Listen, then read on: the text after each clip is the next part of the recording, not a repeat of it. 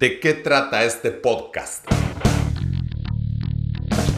Te provee de herramientas para mejorar, ajustar actitudes, recalibrar, madurar responsablemente para que tu futuro y aquel de los que te rodean sea estupendamente, sosteniblemente, saludablemente espectacular.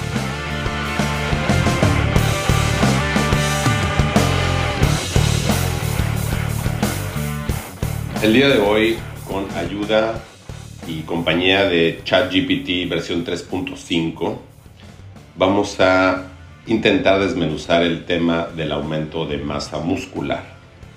Entonces, em, voy a hacerle algunas preguntas y vamos a escuchar las respuestas. Y empezamos.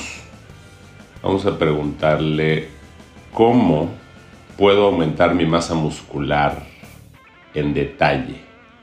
He escogido la voz de Siri, que es la voz que a mi parecer en español se entiende mejor. Escuchemos la respuesta. Claro, aquí hay algunos pasos detallados para aumentar masa muscular, entrenamiento de fuerza, realiza ejercicios de resistencia como levantamiento de pesas, entrenamiento con pesas corporales o máquinas de gimnasio. Apunta a trabajar diferentes grupos musculares en días alternos para permitir la recuperación. Nutrición adecuada. Consume suficientes proteínas para reparar y construir músculo. También necesitas carbohidratos para obtener energía y grasas saludables para funciones corporales. Calcula tus necesidades calóricas y macronutrientes según tu objetivo. Comer con regularidad Distribuye tus comidas a lo largo del día para proporcionar un flujo constante de nutrientes a tus músculos. Descanso y recuperación. El descanso es crucial para el crecimiento muscular. Asegúrate de dormir lo suficiente y permite días de descanso entre las sesiones de entrenamiento. Suplementos. Considera suplementos como proteína en polvo, creatina o aminoácidos si tienes dificultades para alcanzar tus requerimientos nutricionales a través de la dieta control del progreso y lleva un registro de tu progreso en el gimnasio, ya sea a través de aumentos de peso, repeticiones o medidas corporales. Recuerda, el aumento de masa muscular lleva tiempo y consistencia. Es importante ser paciente y mantener un enfoque equilibrado en tu entrenamiento, nutrición y descanso. Si es posible, trabajar con un entrenador personal o un especialista en fitness puede ser beneficioso para obtener orientación personalizada. Ja, si fuera yo de otra especie o acabara de nacer, consideraría esta respuesta mm, adecuada. Sin embargo, ni A ni B. Fíjate qué interesante. Estos seis puntos que acaba de mencionar mm, ChatGPT. El primero dice entrenamiento de fuerza. Realiza ejercicios de resistencia como levantamiento de pesas, entrenamiento con pesas corporales o máquinas de gimnasio. Apunta a trabajar diferentes grupos musculares en días alternos. En general, en general es correcto, pero lo primero que habría que revisar, diagnosticar, es si el movimiento lo estás haciendo bien o mal. Porque solamente hacer ejercicios de resistencia con peso, normalmente si no lo has hecho antes, pues eh, puede generar lesiones que mm, eviten que continúes. Entonces yo creo que lo que le falta a este es que sea gradual y el primer paso sería aprender el movimiento. Y para aprender el movimiento necesitas que alguien te muestre cómo, revise tu postura y tus movimientos. A veces de una manera sencilla y de una manera reduccionista se puede hacer con el espejo del gimnasio, pero verdaderamente el, espejo solo, solo engaña. Punto número 2. Nutrición adecuada. Consume suficientes proteínas. Pues em, no es suficiente consumirlas. También hay que revisar que las proteínas sean completas, que su biodisponibilidad sea adecuada, y que su digestibilidad y el proceso de digestión sea correcta. Entonces, el gluten, por ejemplo, es una proteína que los seres humanos no podemos um, digerir completamente y es eh, incompleta y entonces pues no serviría para el aumento de masa muscular. Entonces no es nada más consumir suficientes proteínas, lo cual también está determinado a nivel genético. Hay personas que necesitan un aporte mayor para mantener y aumentar masa muscular y hay personas que necesitan y funcionan con un aporte menor. Entonces tendría que ser aquí, consume suficientes proteínas completas y normalmente las proteínas de origen animal son las proteínas que tienen el perfil de aminoácidos completo sin antinutrientes porque se sabe que mezclando proteínas que tienen los cereales con proteínas que tienen las leguminosas se puede lograr evitar deficiencias de aminoácidos.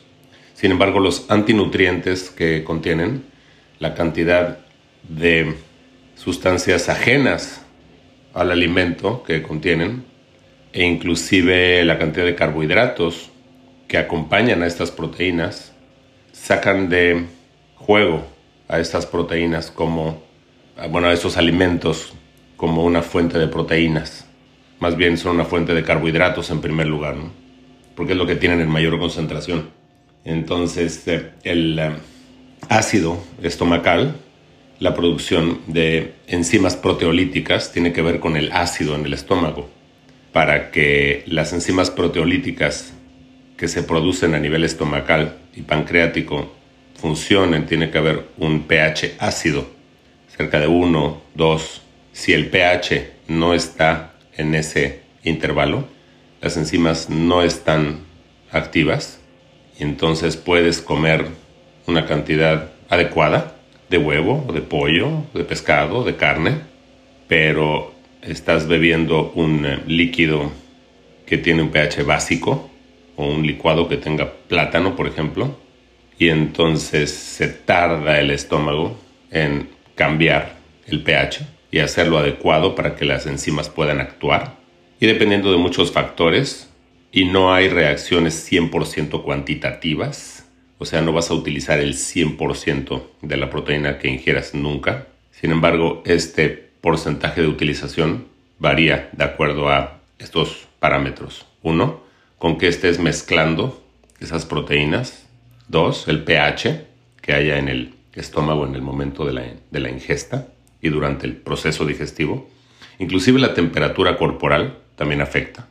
Si baja mucho la temperatura o aumenta mucho la temperatura, también las enzimas, y no nada más las enzimas proteolíticas, sino todas las enzimas se ven afectadas. Y otro detalle importante es 100 gramos de carne, por ejemplo, no equivalen a 100 gramos de proteína. 100 gramos de carne cruda, pues alrededor de 20%.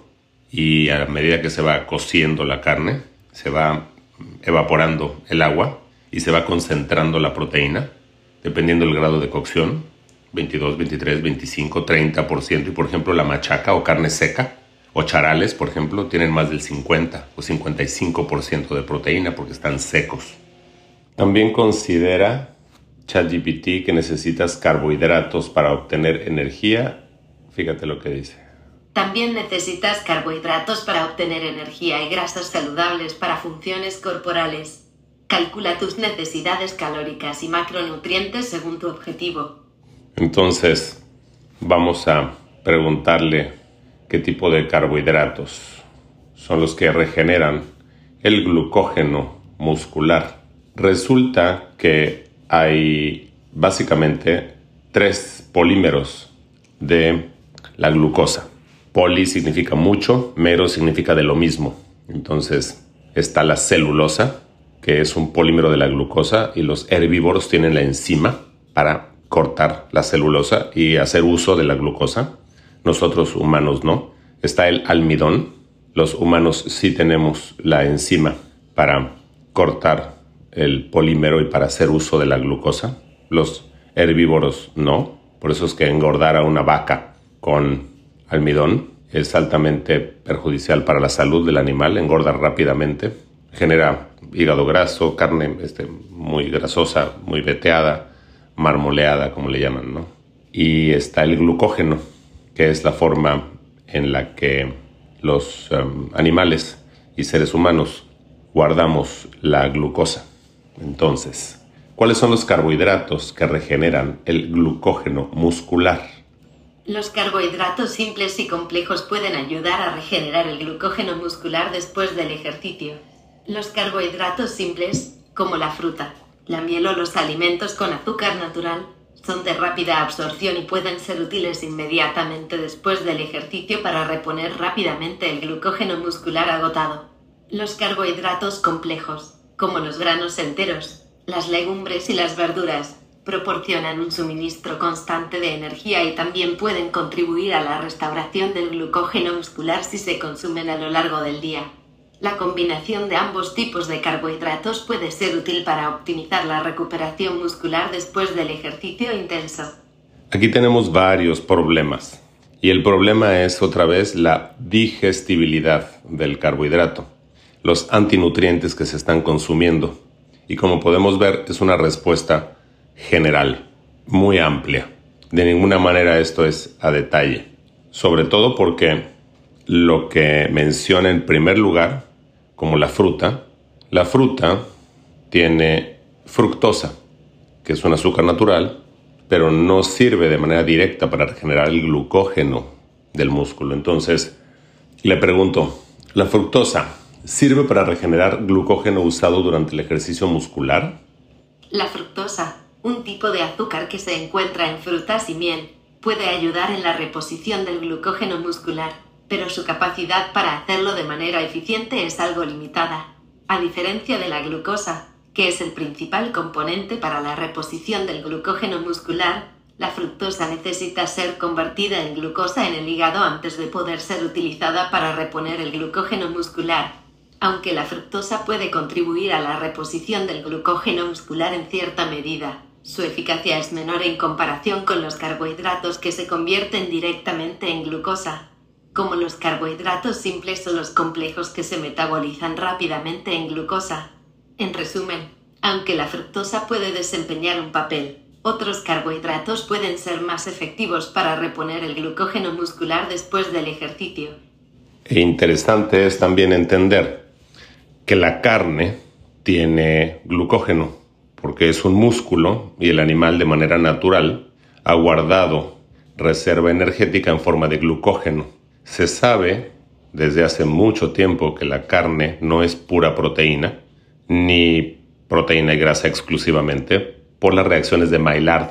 Las reacciones de Maillard se descubrieron hace más de 100 años por el químico Maillard en Francia, que estudió las reacciones de caramelización que se dan entre proteínas y azúcares reductores ese color caramelo que de manera natural adquiere la carne cuando es expuesta a calor. Ese color caramelo se debe a las reacciones de Maillard entre proteínas y carbohidratos. Entonces, cuando uno come carne, está ingiriendo una pequeña cantidad de eh, carbohidratos. Por otro lado, el hígado posee una maravillosa habilidad de transformar proteínas en carbohidratos, en azúcares, principalmente en glucosa. Se llama gluconeogénesis esta actividad metabólica y está regida por los um, niveles de glucosa en sangre y por el cerebro. Si el cerebro dispone que se necesita más glucosa en sangre, por cualquier razón, induce la gluconeogénesis y entonces se produce. Razón por la cual no hay carbohidrato esencial en los humanos. Los humanos podemos vivir tranquilamente, sosteniblemente, durante muchísimo tiempo, sin ingesta de carbohidrato alguno.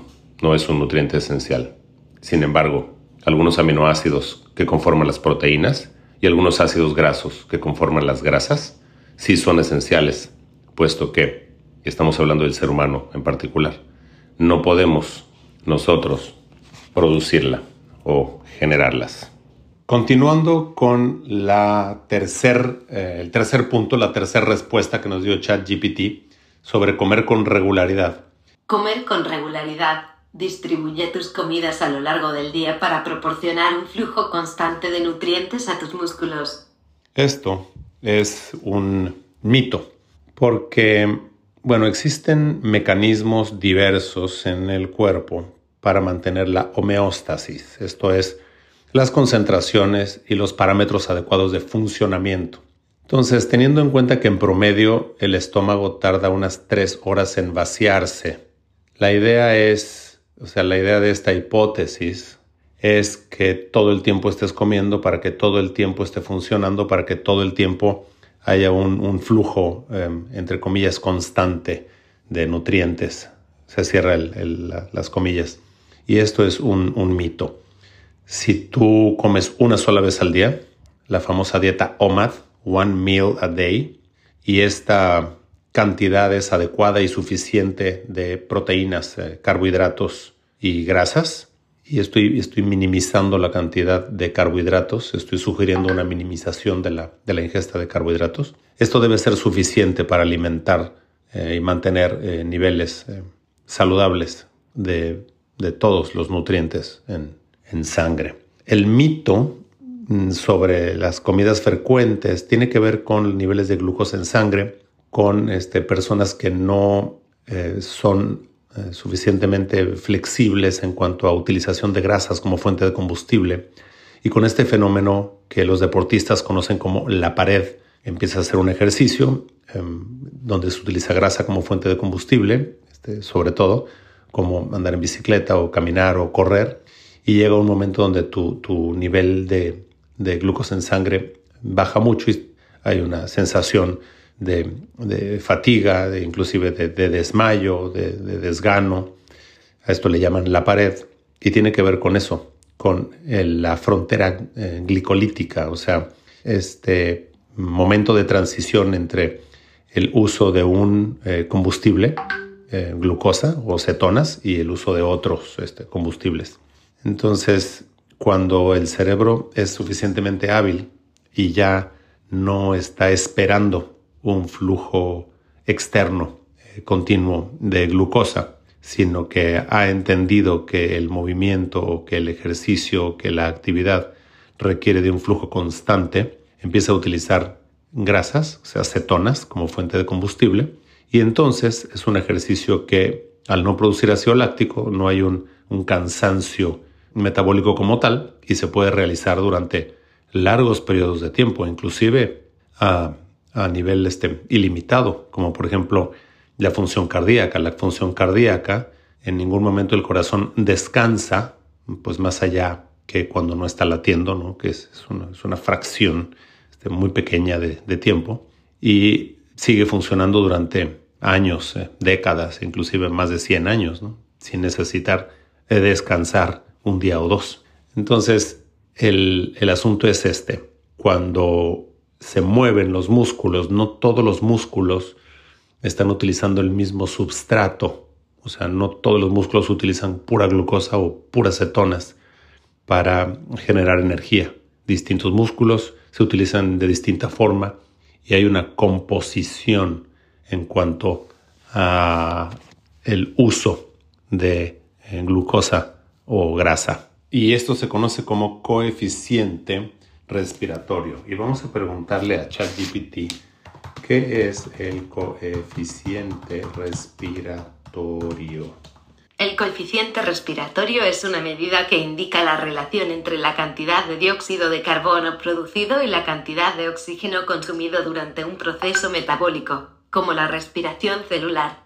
Se utiliza para determinar qué tipo de sustrato, carbohidratos, grasas o proteínas está siendo predominantemente utilizado como fuente de energía en el cuerpo en un momento dado. El valor del coeficiente respiratorio varía dependiendo del sustrato metabólico que se esté utilizando.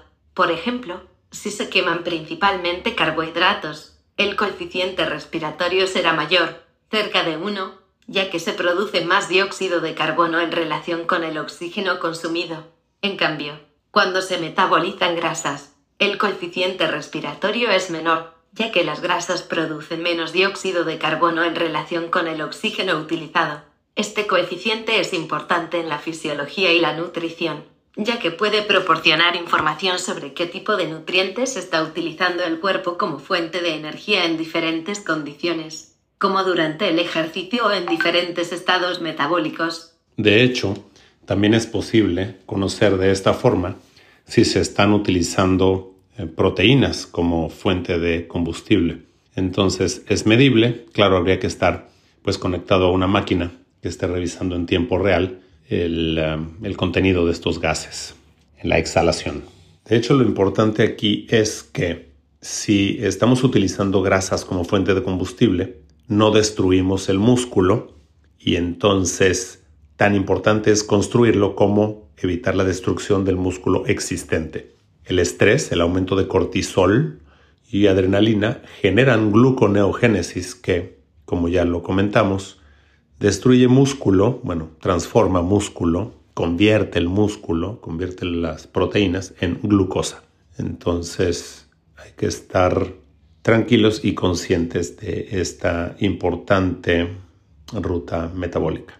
La respuesta número 4 de ChatGPT fue Descanso y recuperación. El descanso es crucial para el crecimiento muscular. Asegúrate de dormir lo suficiente y permite días de descanso entre las sesiones de entrenamiento. Claro, aquí hay mucha más complejidad porque dormir lo suficiente tiene que ver con el aspecto genético. Hay personas que necesitan más descanso en la noche, hay personas que funcionan bien con menos, hay ciclos de sueño de 80 minutos, de 85 minutos, de 90 minutos, entonces sin tener la interpretación genómica es difícil conocer con exactitud cuántos minutos dura tu ciclo de sueño. Entonces, por ejemplo, si tu ciclo de sueño dura 90 minutos y duermes 3 horas, estás completando dos ciclos. Pero si duermes 4 horas y te despiertas con despertador, a pesar de estar durmiendo una hora más, interrumpes el siguiente ciclo y la interrupción de un ciclo de sueño pues genera una sensación desagradable durante todo el día. Despertarnos con despertador o despertar a nuestros hijos con despertador, pues es receta para una serie de alteraciones metabólicas medibles durante el día, que incluyen desde eh, alta presión em, cardíaca, arritmias, desgano, falta de control sobre este, los alimentos que, quiero comer, etcétera, etcétera. Entonces, bueno, permitir días de descanso entre las sesiones tiene que ver con qué tan rápido te recuperas y eso también está determinado a nivel genético. Hay personas que necesitan dos o tres días para recuperar el, el grupo muscular entrenado y hay otras personas que al día siguiente ya están. Suplementos. Considera suplementos como proteína en polvo, creatina o aminoácidos si tienes dificultades para alcanzar tus requerimientos nutricionales a través de la dieta. Y otra vez, aquí en una oración permite, bueno, pretende simplificar el tema, ¿no? Claro, entiendo que es una respuesta general, pero se le puede sacar mucho provecho a lo que comenta ChatGPT. Proteína en polvo, para empezar, la mayoría de las proteínas en polvo comerciales tienen sabor, tienen sabor dulce y en la naturaleza no hay proteínas que tengan un sabor dulce. Entonces estamos engañando al cerebro haciéndole pensar que viene algo con azúcar y entonces aumenta la insulina y mm, se prepara el sistema para recibir azúcar y lo que está recibiendo es eh, proteínas. Entonces, puede esto inducir gluconeogénesis cuando el sistema detecte que no hay eh, suficiente glucosa en sangre, etc. Entonces, el tema aquí es entender de que la naturaleza, nuevamente, no hay proteínas dulces, entonces la mejor proteína es la que no es dulce. Y existen algunas desde colágeno y lactoalbúmina, llamada en inglés whey protein, sin sabor. Luego, la fuente de la proteína es importante porque las proteínas de origen vegetal no son ni tan fáciles de digerir ni cumplen con el perfil de aminoácidos necesario. Entonces luego lo que hacen es mezclar proteínas de leguminosas y de cereales para que mejore el perfil de aminoácidos y una serie de tratamientos para que pueda ser este, mejor digerida esta mezcla de proteínas. Inclusive algunas tienen eh, enzimas digestivas, lo cual pues es una buena práctica. La proteína de origen animal es eh, completa, como ya lo hemos platicado, y mientras el estómago tenga una suficiente producción de ácido y enzimas proteolíticas, la digestión será eh, adecuada. Si le agregamos al estómago otro tipo de alimentos que necesiten otro medio para eh, digerirse, como por ejemplo si le agregamos eh, plátano, que tiene una, mm, un pH básico y aparte pues tiene fibra y tiene este, azúcares, pues esto en cierta medida disminuye la eficiencia de la, de la digestión y genera esta sensación de, plenitud o de sentirse lleno. La creatina es un um, componente natural de la carne, más o menos un kilogramo de carne contiene 5 gramos de creatina, que es más o menos lo que recomiendan algunos uh, las instrucciones de uso de estos suplementos. Si tu ingesta de carne es suficiente y adecuada, pues en teoría no necesitarías eh, aumentar la creatina. Si eres eh, vegetariano o vegetariana, es absolutamente esencial para la función neurológica. Y también se sabe que la creatina afecta en algunas personas y aumenta la producción de dihidrotestosterona, que en algunas personas tiene efecto para este, la caída del cabello, para acelerar la caída del cabello.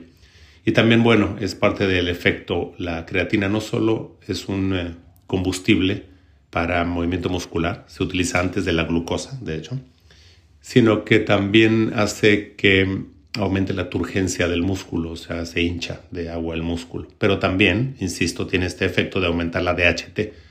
La dihidrotestosterona tiene muchas veces la potencia de función de la testosterona.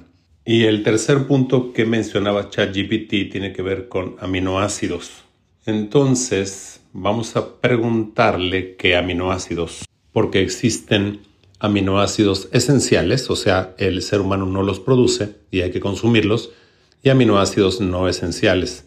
Unos em, tipos muy comentados son los BCAA, por sus siglas en inglés, Branched chain aminoacids o en español aminoácidos de cadena ramificada. Entonces, preguntándole a ChatGPT qué son los BCAA. Los BCAA, aminoácidos de cadena ramificada, por sus siglas en inglés, son un conjunto de tres aminoácidos esenciales. Leucina es clave para la síntesis de proteínas y juega un papel importante en el crecimiento muscular la recuperación después del ejercicio y la regulación de los niveles de azúcar en sangre. Isoleucina ayuda en la síntesis de proteínas y en la regulación de los niveles de azúcar en sangre, además de ser importante para la producción de energía durante el ejercicio. Valina contribuye a la síntesis de proteínas y ayuda en la recuperación muscular después del ejercicio. Estos tres aminoácidos son considerados BCA debido a su estructura química única de cadena ramificada. Son esenciales para la síntesis de proteínas musculares y se consideran especialmente importantes para los atletas y aquellos que buscan mejorar la recuperación y el crecimiento muscular. Los BCA se encuentran comúnmente en alimentos ricos en proteínas, como carne, huevos, productos lácteos y suplementos específicos de BCA. Y esto es particularmente importante porque si te falta ingesta de proteína de origen animal, entonces los aminoácidos de cadena ramificada, BCAA, son útiles para ti. Si tu ingesta de proteína de origen animal es adecuada, no es necesario tomar aparte los BCAA. De hecho, el huevo, que es fácil, rápido y práctico, tiene suficientes BCAA para todas las funciones metabólicas recomendadas anteriormente. Entonces, continuamos desmenuzando la respuesta cuando te dice que puede eh, ser utilizada como fuente de energía, es por eso, porque los aminoácidos y las proteínas también se pueden, entre comillas, quemar, se cierran las comillas, así como si fuera un combustible, como si fuera glucosa o como si fueran grasas. Y depende de la eh, disponibilidad de los eh, otros nutrientes, que es lo que el organismo va a escoger para utilizar como fuente de combustible. Todo lo anterior en caso de tener pues las hormonas en las em, concentraciones adecuadas en el momento adecuado del día y recomiendo revisar mis otros podcasts sobre estos temas hormonales. Pues hasta ahí con la revisión del um, aumento y mantenimiento de masa muscular. Seguramente seguimos um, platicando, seguiremos platicando del tema más adelante de una manera más um, profunda o en algún caso particular. Sin más de momento agradezco el interés en estos temas científicos y la idea es evitar que los mitos y paradigmas generen esta ilusión del conocimiento y encontremos que la gente hace cosas por moda o por publicidad o por creer que así es, cuando la realidad metabólica, fisiológica y de los porqués no se han entendido a conciencia. Entonces, bueno, gracias y hasta la próxima.